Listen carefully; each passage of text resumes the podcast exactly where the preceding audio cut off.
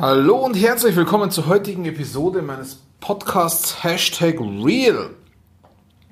Und zwar geht es heute, ich habe es in der gestrigen ähm, Folge schon angekündigt, Episode schon angekündigt, um das Thema Störungen haben Vorrang. Und es ist ganz interessant, ich habe ja ähm, gestern mein ähm, Meet My Team Monday gehabt und habe mit einer meiner Führungskräfte zusammengesessen im Entwicklungsgespräch und sie hat gesagt, eines ihrer Probleme ist immer, dass sie sich vornimmt, sich hinzusetzen äh, oder plant, etwas am Computer zu arbeiten, etwas konzeptionell zu arbeiten und dann kommen Störungen von Mitarbeitern, von Kollegen, von Heimbewohnern, von Angehörigen, was auch immer.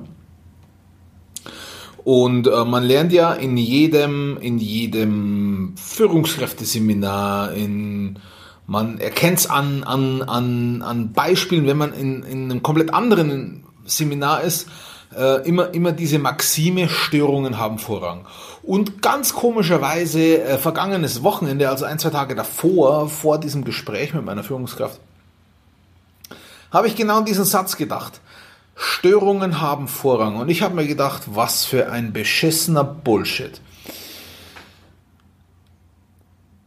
Ja, wir lernen das alle. Sobald du in irgendeiner Führungsweiterbildung bist, lernst du diesen Grundsatz, Störungen haben Vorrang.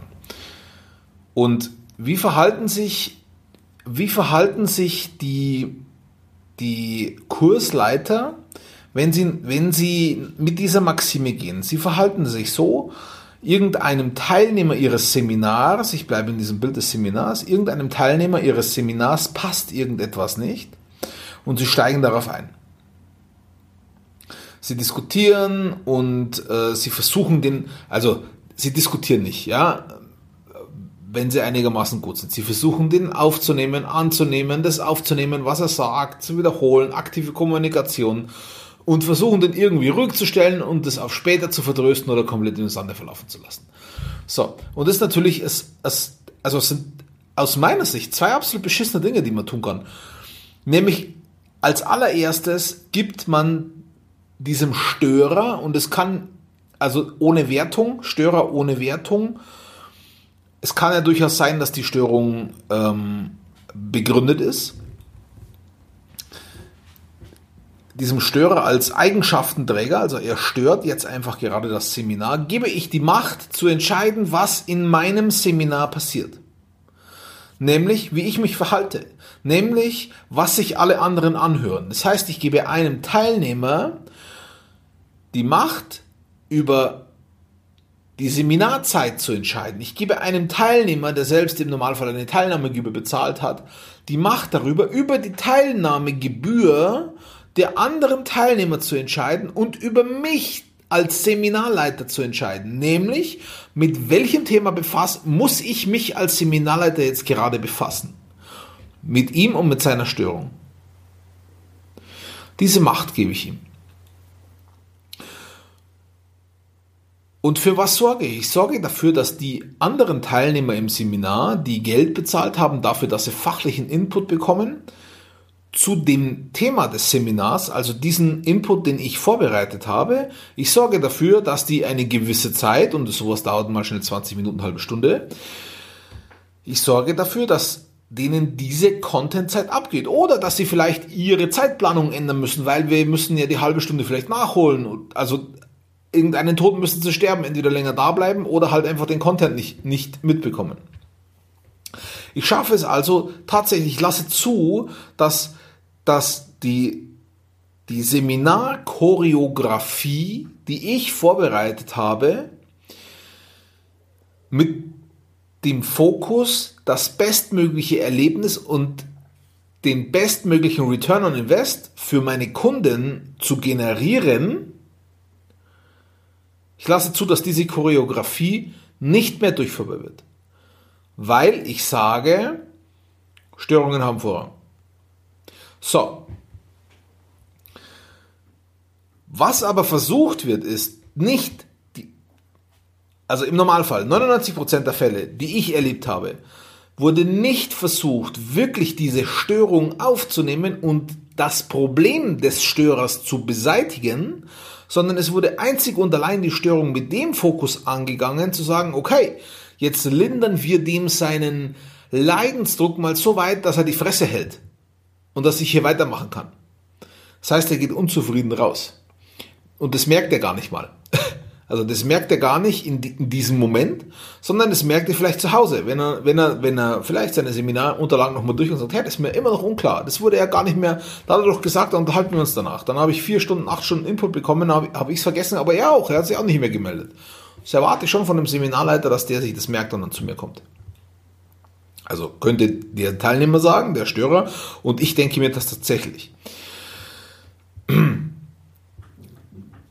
Ich habe also zugelassen als Seminarleiter, dass jemand anders über meine Zeit bestimmt, über die Zeit der anderen Teilnehmer, ähm, jemand anders zulässt, dass meine vorbereitete Choreografie gestört wird und gleichzeitig im Normalfall sorge ich noch nicht mal in dieser Störung noch nicht mal dafür, dass sein Problem behoben wird. So, wenn du es auf die Arbeit übersetzen willst, du nimmst dir vor, beispielsweise Pflegeplanungen zu schreiben als, als zuständige Fachkraft für, die, für diese eine Pflegeplanung in diesem Moment, nimmst du dir genau das vor und du lässt zu, dass du gestört wirst. Also äh, spielt natürlich auch wieder zusammen mit dem Thema, das wir gestern hatten. Äh, man ist selber dafür verantwortlich, seine Grenzen zu setzen oder Zugangsgrenzen zu setzen. So, du versuchst eine, du planst eine Pflegeplanung zu schreiben und lässt dich aber von anderen stören. Also störert immer vor ja klar höre ich meine Pflegeplanung auf. Das führt dazu, dass die Pflegeplanung verspätet fertig wird und insgesamt das doppelte bis dreifache an Zeitaufwand benötigt, weil du immer wieder neu anfangen musst. Nicht von vorne, aber da musst du dich immer wieder neu eindenken. Und äh, Studien zeigen ja, wenn wir eine, eine, eine Unterbrechung haben, das heißt, wir sitzen hier, schreiben eine Pflegeplanung, es klingelt das Telefon, ich schaue noch aufs Display, wer es ist, bin ich schon in meiner Arbeit gestört und ich brauche dann bis zu 20 Minuten, bis ich wieder den gleichen Arbeitsfokus habe, die gleiche Arbeits, mh, hm, die gleiche Arbeitslast bewältigen kann in der gleichen Zeit wie vorher. Also um diesen Fokus wieder aufzubauen, um diesen Flow wieder aufzubauen, brauche ich 20 Minuten. Das heißt, ich habe die Länge der Störung, plus 20 Minuten wieder Anlaufzeit für die Pflegeplanung ähm, oder für die Aufgabe. Alles wegen eines Störers. So.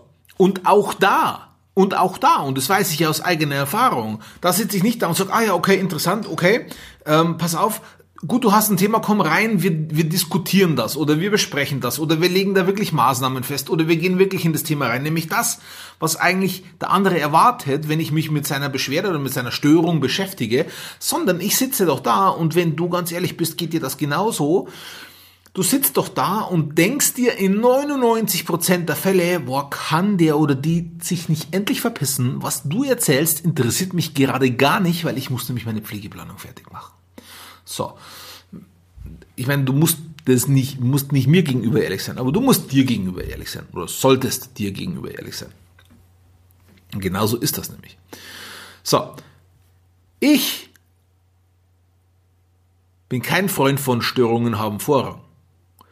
Ich bin ein Freund von Störungen müssen bearbeitet werden, Komma, wirklich? Fragezeichen? Komma, aber nicht jetzt. Also, Störungen müssen bearbeitet werden, aber nicht jetzt. Wie sieht es konkret aus? Ich habe ein Seminar und ich sage, ähm, mich stört jemand oder bleib, bleib, lassen wir es wirklich konkret aus dem Alltagsgeschäft. Du schreibst eine Pflegeplanung, es kommt ein Mitarbeiter von dir rein und sagt, hey, ich habe jetzt ein, ich habe jetzt ein Thema, ich brauche dich jetzt. Natürlich, wenn es ein lebensbedrohlicher Notfall ist oder was auch immer, äh, ist das immer was anderes. Aber ähm, wenn das nicht der Fall ist. So. Ich habe ein Thema und ich brauche dich jetzt. Nee, jetzt muss ich aber Pflegeplanung schreiben. Die Störung ist zwar schon da, ja. Jetzt muss ich Pflegeplanung schreiben. Ja, aber ich brauche dich jetzt. Nein, wir können gerne. Ich habe in einer halben Stunde habe ich ein Zeitfenster von zehn Minuten, können wir uns damit beschäftigen.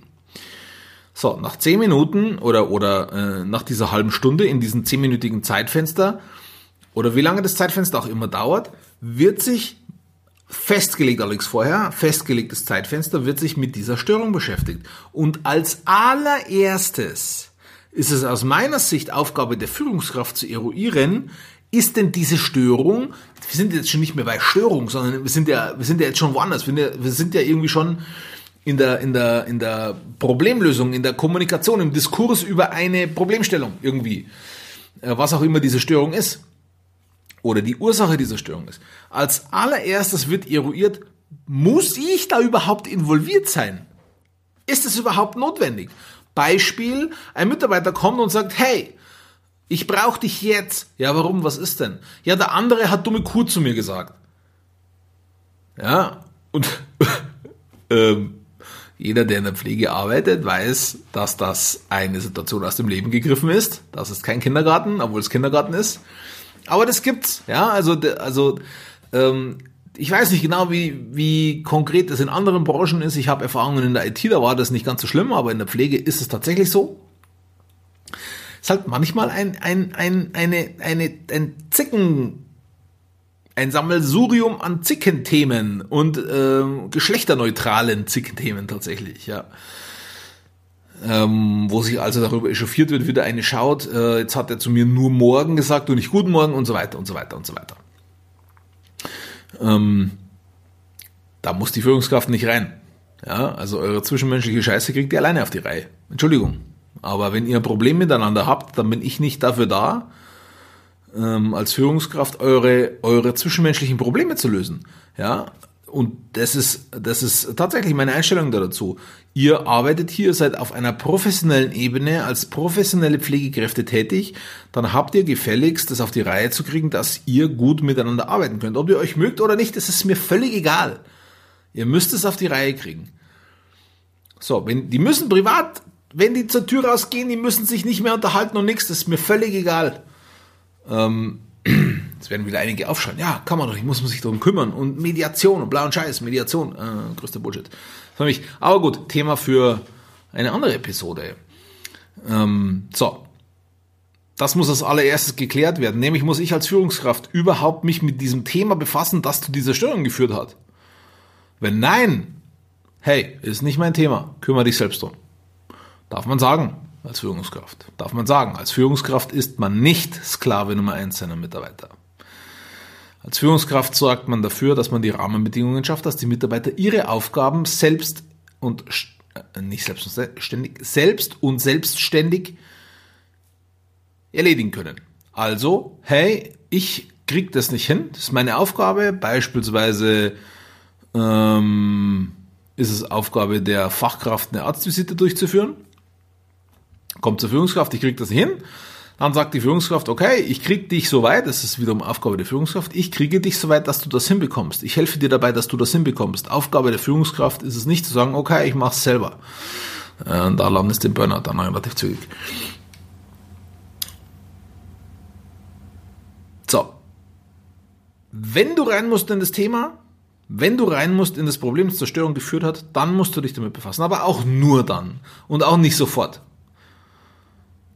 Ja, und aus diesem Grund sage ich, Störungen haben Vorrang ist ein totaler Bullshit. Gut. Ein Thema heute, das sicher ein Thema heute, das man sehr kontrovers diskutieren kann und sicher auch ein Thema heute, mit dem ich anecken werde. Aber so sehe ich das. So sehe ich das. Ich bin der festen Überzeugung, dass ähm, Extreme Ownership mäßig, dass man seine Probleme selbst zu lösen hat oder selbst dafür zu sorgen hat, dass die Probleme nicht mehr auftreten. Ja, also ich bin, äh, war ich aber auch noch nie äh, irgendjemand, der immer gleich zum nächsthöheren gelaufen ist. Gut, ich danke dir fürs Zuhören und wir hören uns morgen wieder. Bis dahin, dein Florian Müller von WeCare.